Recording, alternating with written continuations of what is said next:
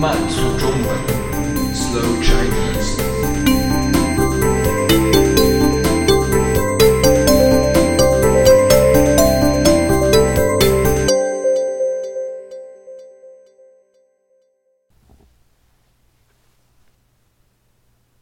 中国传统乐器，古筝。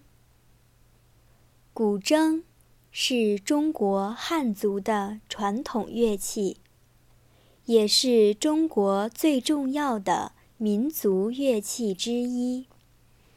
古筝有两千五百多年的历史，早在公元前五世纪至公元前三世纪的战国时期。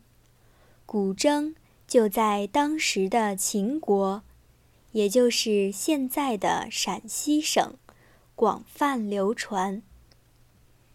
古筝是长方形的，用优质的木头做成。最常用的古筝有二十一根弦，每一根弦被一种叫做筝柱的东西支撑着。音色优美动听。在古代，古筝是一种在帝王的皇宫里才有的乐器，而现在，我们不仅可以经常在民族音乐会上听到用古筝弹奏的曲子，也可以通过参加培训课程，培养。弹古筝的爱好。二零一三年三月，英国足球运动员大卫·贝克汉姆来到北京，在北京大学与学生见面，并且现场学习了弹古筝。这也充分体现了古筝。在中国文化中的重要地位。